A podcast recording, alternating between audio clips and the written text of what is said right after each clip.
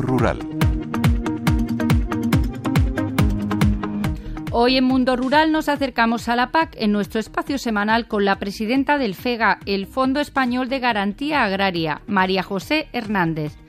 Con ella conocemos las últimas noticias en torno a la política agraria común y le hacemos llegar nuestras dudas.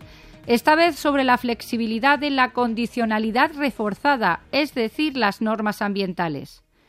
Hace unos días se publicó un reglamento que flexibiliza determinados aspectos de una regla de la condicionalidad de la PAC, en concreto de la condición BECAM 8. ¿En qué consiste? La condicionalidad reforzada es un conjunto de normas, principalmente medioambientales, que deben ser respetadas por los agricultores para poder percibir íntegramente las ayudas directas de la PAC y otras ayudas. Y si no las respetan, pues se penaliza al agricultor.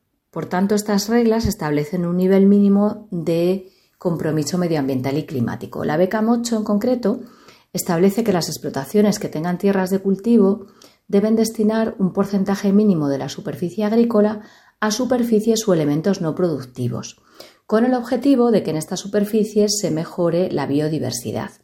La forma habitual de cumplir con esta norma es dedicar un porcentaje mínimo del 4% de la tierra de cultivo a superficies y elementos no productivos, como por ejemplo pueden ser las tierras de barbecho, los árboles, los setos, los muretes que puede haber en los bordes de las explotaciones.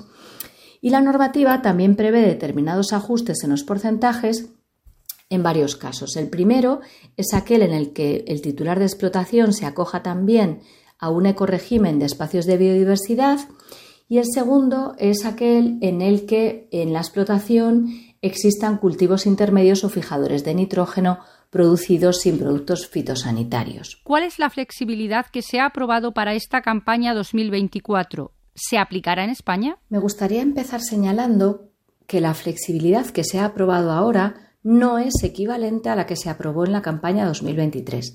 En la campaña 2023 se permitió cultivar los barbechos que se deberían dejar sin producir en el 4% indicado en la beca y en esa superficie se podía cultivar cualquier cultivo a excepción de maíz y de soja. Eso fue lo que pasó en 2023. Pero ahora, en 2024, la flexibilidad que se ha aprobado lo que permite es cultivar en ese 4% únicamente cultivos fijadores de nitrógeno, como pueden ser las leguminosas, o cultivos intermedios, que son cultivos de crecimiento rápido, como puede ser la mostaza. Y además, para poder cumplir con la BECAM en este año 2024, en esa superficie, el 4%, en el caso de que se cultiven leguminosas, por ejemplo, se tendrían que cultivar sin hacer uso de productos fitosanitarios. Todo ello, como hemos dicho, con el objetivo de desarrollar la biodiversidad en esas superficies.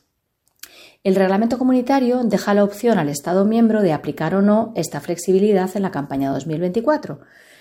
En España vamos a desarrollar, mediante la modificación del Real Decreto de Condicionalidad, para poder dejar abierta esta opción en caso de que algún agricultor quisiera acogerse.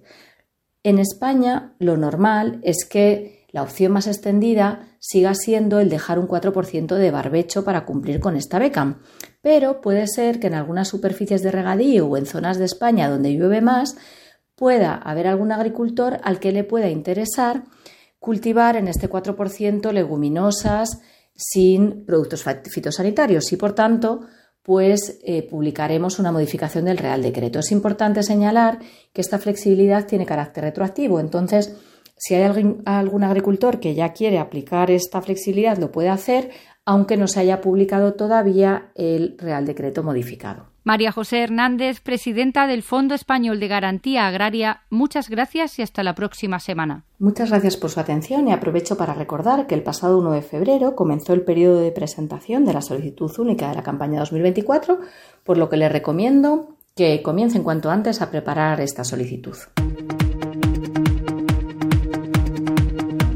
En nuestra próxima cita de Mundo Rural retomaremos el camino que nos lleve a descubrir la riqueza de nuestro entorno. No olviden que pueden realizar sus consultas a la dirección de Mundo Rural, redacción.